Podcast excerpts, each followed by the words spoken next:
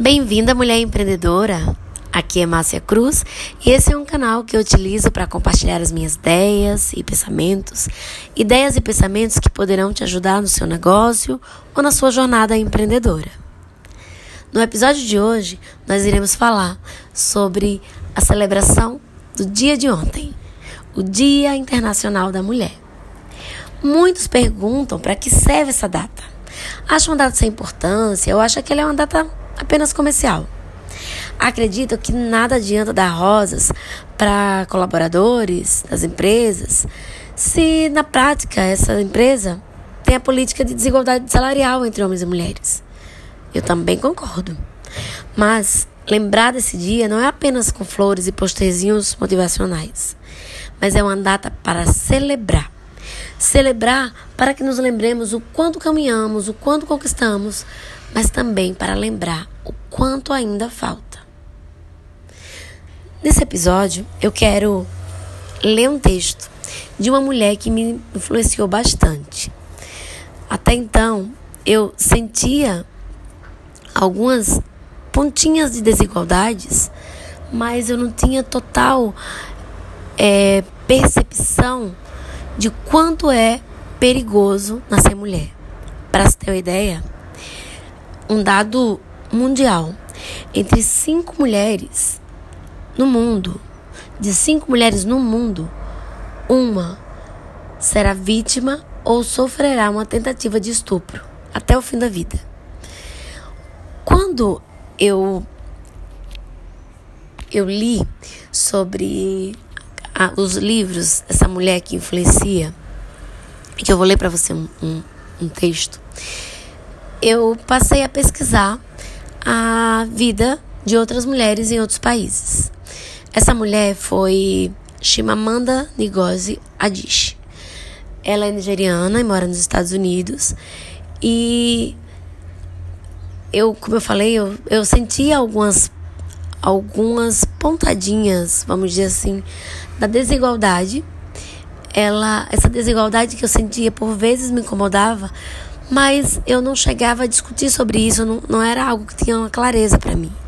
E aí, quando eu li sobre o que Chimamanda falava, ou o que ela, o que ela traz à tona pra gente, eu comecei a ler, eu fui ver histórias, fui ver histórias de outras mulheres em outros países, não só na África, mas na Ásia, em outros países, e depois comecei a observar que também aqui, no meu país, no, na minha cidade, no meu estado, no local que eu vivo, que há essa desigualdade, não apenas salarial, mas há uma desigualdade também social, a profissional e há uma série de desigualdade e que me fez com que me incomodasse e quisesse mudar nem que fosse o meu mundo. Já que eu não posso mudar a estatística do mundo, que eu pudesse mudar o meu mundo. E eu vou agora ler para você o texto da Chimamanda que me impactou. É, eu vou aqui ler para você, mas se você quiser também, existe um livro e existe um, uma palestra que ela deu no TEDx chamado Somos Todos Feministas. Sejamos todos feministas é o nome da palestra e é o nome do livro. Eu vou ler para você. O Coloma era um dos meus melhores amigos de infância. Morávamos na mesma rua e ele cuidava de mim como um irmão mais velho. Eu gostava de. Quando eu gostava de um garoto, eu pedia a opinião dele. Ele era engraçado, inteligente, usava uma bota de cowboy de bico pontudo. Em dezembro de 2005, ele morreu. Ele morreu num acidente de avião no sudeste da Nigéria. Até hoje não sei expressar o que senti. Era uma pessoa com quem eu podia discutir, rir, ter conversas sinceras e também foi o primeiro a me chamar de feminista. Eu tinha 14 anos. Um dia na casa dele discutíamos, metralhávamos opiniões imaturas sobre livros que havíamos lido. E não lembro exatamente o teor da conversa, mas eu estava no meio de uma argumentação quando Okoloma olhou para mim e disse: Sabe de uma coisa? Você é feminista. Não era um elogio, percebi no tom da voz dele. Era como se dissesse: Você apoia o terrorismo. Não sabia o que a palavra feminista significava e não queria que o Coloma soubesse que eu não sabia. Então disfarcei e continuei argumentando. A primeira coisa que eu faria ao chegar em casa seria procurar a palavra no dicionário. Em 2003, escrevi um romance chamado Hibisco Roxo, sobre um homem que, entre outras coisas, batia na mulher, e sua história não acabava lá muito bem. Enquanto eu divulgava o livro na Nigéria, um jornalista, um homem bem intencionado, veio me dar um conselho. Ele comentou que as pessoas estavam dizendo que meu livro era feminista. Seu conselho, disse balançando a cabeça com um ar consternado, era que eu nunca, nunca me titulasse feminista, já que as feministas são mulheres infelizes que não conseguem arranjar marido. Então decidi me definir como feminista feliz. Mais tarde, uma professora universitária nigeriana veio me dizer que o feminismo não fazia parte da nossa cultura, que era anti-africano e que se eu considerava feminista era porque eu havia sido corrompida pelos livros ocidentais. O que achei engraçado porque passei boa parte da juventude devorando romances que não eram nada feministas. Devo ter lido toda a coleção Água com Açúcar, publicada pela Mill and Bon antes dos 16 anos. E toda vez que tentava ler os tais livros clássicos sobre feminismo, ficava entediada e mal conseguia terminar. De qualquer forma, já que o feminismo era anti-africano, resolvi me considerar feminista feliz e africana. Depois, uma grande amiga me disse que se eu era feminista, então eu devia odiar os homens. Decidi me tornar uma feminista feliz e africana que não odeia homens e que gosta de usar batom e salto alto para si mesma e não para os homens. É o título que ela é como ela se intitula, né? Feminista, feminista feliz e africana que não odeia homens e que gosta de usar batom e salto alto para si mesma e não para os homens. Então, se isso é feminista, vamos lá. É claro que eu não estou falando sério, disse ela. Só que seria ilustrar com a palavra feminista, só para ilustrar, né? Como a palavra feminista tem peso negativo. A feminista odeia os homens, odeia sutiã, odeia a cultura africana, acha que as mulheres devem mandar nos homens. Ela não se pinta, não se depila, está sempre zangada, não tem senso de humor, não usa desodorante. É essa imagem que as pessoas têm quando dizem feminista, né? Quando eu estava no primário, disse a autora, em Nizuka, uma cidade universitária do, do, sudeste da Nigéria, no começo do ano letivo, a professora anunciou que iria dar uma prova e quem tirasse a nota mais alta seria o monitor da classe. Ser monitor era muito importante. Ele podia anotar diariamente o nome dos colegas baderneiros, o que por si só já era ter um poder enorme. Além disso, ele podia circular pela sala, empunhando uma vara, patrulhando a turma do fundão. É claro que o monitor não podia usar a vara mas era uma ideia empolgante para uma criança de 9 anos como eu. Eu queria muito ser a monitora da minha classe e teria a nota mais alta. Mas, para minha surpresa, a professora disse que o monitor seria um menino. Ela havia se esquecido de esclarecer esse ponto, então achou que fosse óbvio. Um garoto tirou a segunda nota mais alta e ele seria o monitor. O mais interessante é que o menino era uma alma bondosa e doce, que tinha o menor, que não tinha o menor interesse em vigiar a classe com uma vara que era exatamente o que eu almejava, disse a autora. Mas eu era menina e ele menino, e ele foi escolhido. Nunca me esqueci desse episódio. Se repetimos uma coisa várias vezes, ela se torna normal. Se vemos uma coisa com frequência, ela se torna normal. Se só os meninos são escolhidos como monitores da classe, então, em algum momento, nós todos vamos achar que, mesmo inconscientemente, que só o menino pode ser monitor da classe. Se só os homens ocupam cargos de chefia nas empresas, começamos a achar normal que esses cargos de chefia só sejam ocupados por homens. Eu tendo a cometer o erro de achar que uma coisa óbvia para mim também é óbvia para todo mundo. Olha só, leitor, autor, ouvinte, eu também tenho isso. Um dia estava conversando com meu querido amigo Lois, disse ela, que é um homem brilhante e progressista, e ele me disse: Não entendo quando você diz as coisas são diferentes e mais difíceis para, para as mulheres. Talvez fosse verdade no passado, mas não é mais hoje. Hoje as mulheres têm tudo o que elas querem. Oi? Como Lois não enxerga que para mim era tão óbvio? Adoro voltar para minha casa na Nigéria e passar a maior parte do tempo em Lagos, uma das maiores cidades e o grande centro comercial do país. Às vezes à noite, quando não está tão quente e o ritmo da cidade desacelera, saio com amigos ou a família e vamos a restaurantes e cafés. Em uma dessas ocasiões, Lois e eu saímos com os amigos. Em Lagos há um ritual maravilhoso. Alguns jovens costumam ficar na porta dos estabelecimentos e ajudar as pessoas a estacionar o carro. Lagos é uma metrópole com quase 20 milhões de habitantes, com mais de com mais energia do que Londres, com um espírito mais empreendedor, empreendedor do que Nova York, e portanto, as pessoas estão sempre inventando maneiras de ganhar a vida. Como na maioria das grandes cidades, é difícil encontrar uma vaga para estacionar à noite. Então, esses caras se viram como podem. Mesmo quando não há nenhuma vaga disponível, eles manobram o carro e, com gestos largos e teatrais, prometem tomar conta do veículo até você voltar. Impressionada com o empenho do sujeito que deslocou uma vaga para nós naquela noite, decidi lhe dar uma boa gorjeta. Abri a bolsa, peguei o dinheiro e lhe dei. E ele, feliz e grato, pegou meu dinheiro, olhou para o meu amigo e disse: Muito obrigado, senhor. Surpreso, Luiz me perguntou: Por que ele está me agradecendo? Não fui eu que dei o dinheiro. Percebi então, pela expressão do meu amigo, que a ficha tinha caído. Para o flanelinha, qualquer dinheiro que eu pudesse ter certamente na minha bolsa provinha de Luiz. Luiz. Porque Luiz é homem. Luiz é homem. Homens e mulheres são diferentes.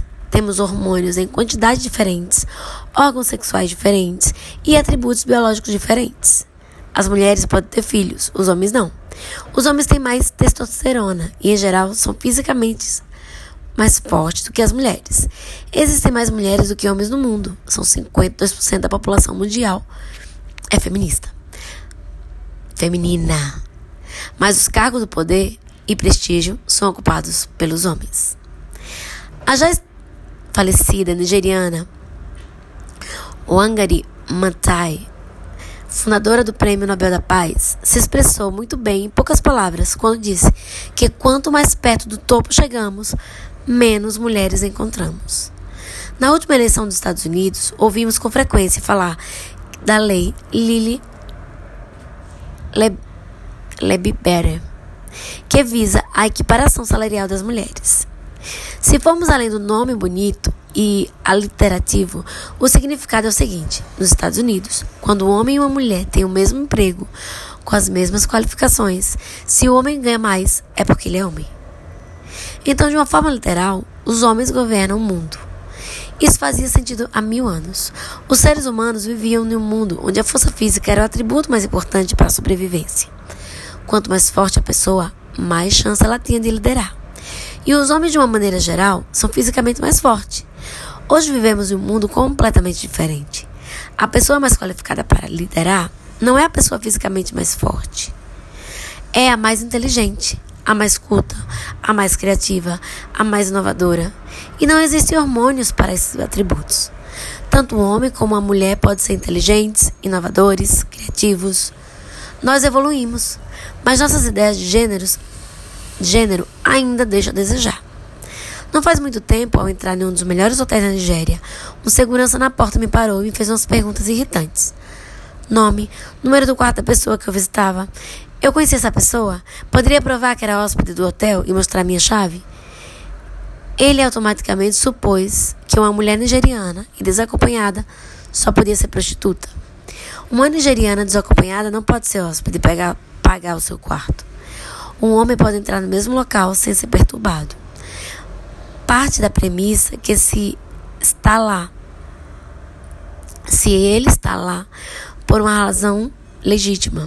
Aliás, por esses hotéis não se preocupa mais com a procura por prostitutas do que com a oferta aparente. Será? Em Lagos, não posso ir sozinha a muitos bares e em casas respeitáveis. Mulheres desacompanhadas não entram. É preciso estar com um homem. Amigos meus, homens, costumam ir a baladas e acabam entrando de braço dado com mulheres desconhecidas. A uma mulher desacompanhada só, só resta pedir ajuda para entrar no recinto. Sempre que vou acompanhada a um restaurante nigeriano, o garçom cumprimenta o homem e me ignora. Os garçons são produtos de uma sociedade onde se aprende que os homens são mais importantes do que as mulheres E sei que eles não fazem por mal. Mas há um abismo entender que é uma coisa racional e, é e entender a mesma coisa emocionalmente. Toda vez que eles me ignoram, eu me sinto invisível. Fico chateada, quero dizer a eles que são, sou tão humana quanto um homem e digna de ser cumprimentada. Sei que são detalhes, mas às vezes são detalhes que mais me incomodam. Não faz muito tempo escrevi um artigo sobre o que significa ser uma jovem mulher em Lagos.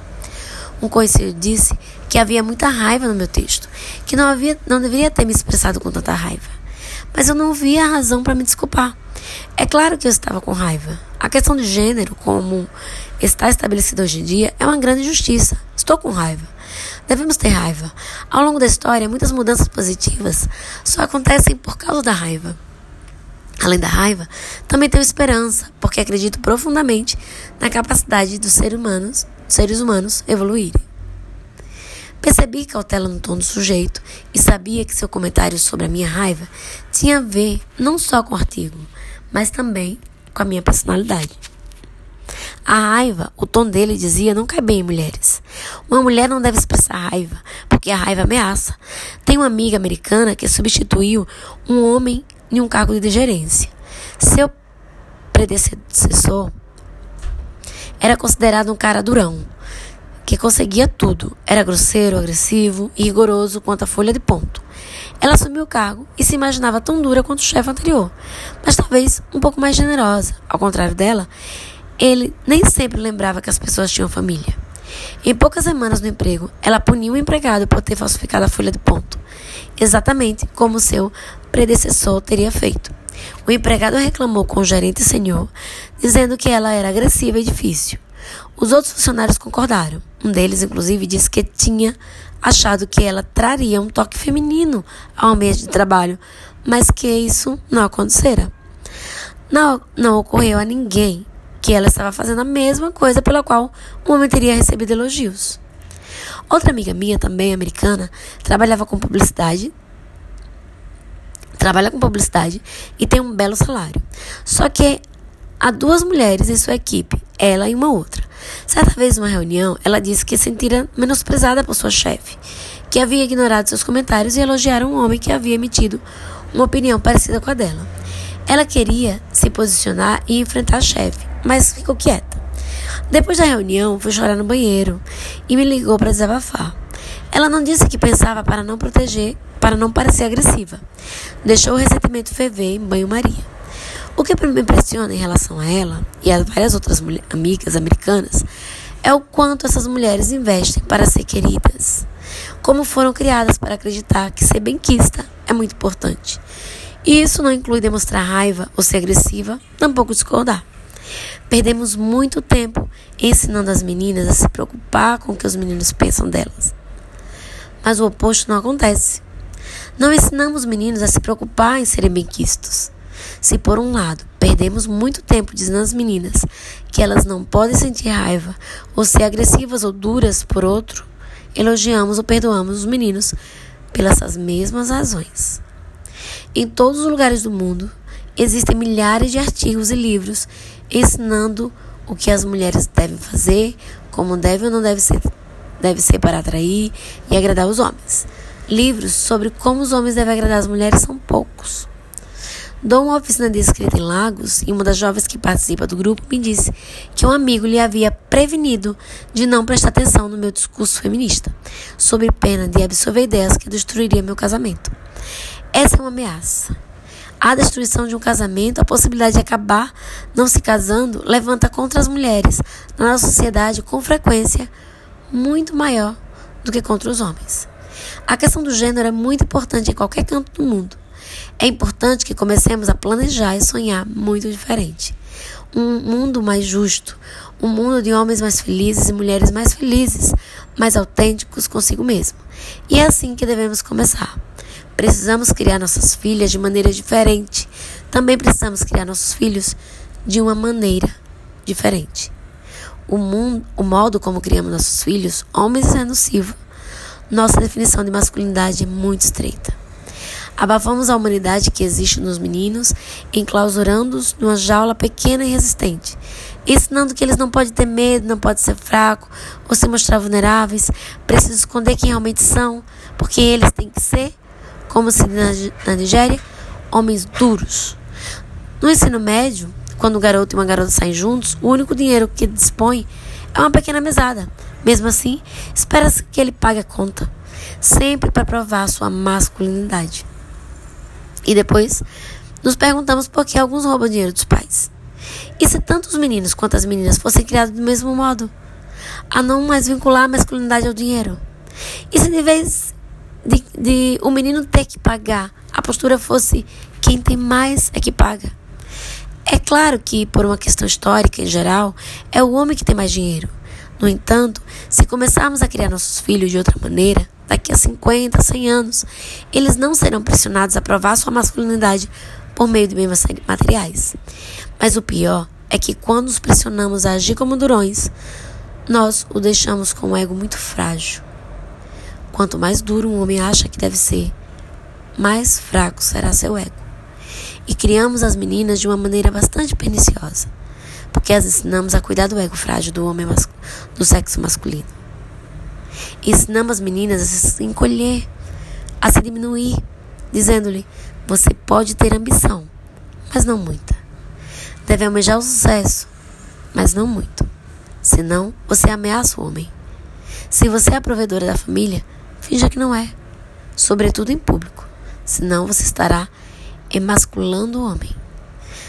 Por que então não questionar essa premissa? Por que o sucesso da mulher ameaça o homem? Basta descartar a palavra e não existe, não sei se existe outra palavra em inglês que eu desgoste tanto, que é emasculação. Uma vez um nigeriano conhecido meu me perguntou se eu não me incomodava o fato dos homens se sentirem intimidados comigo. Eu não me preocupo nem um pouco.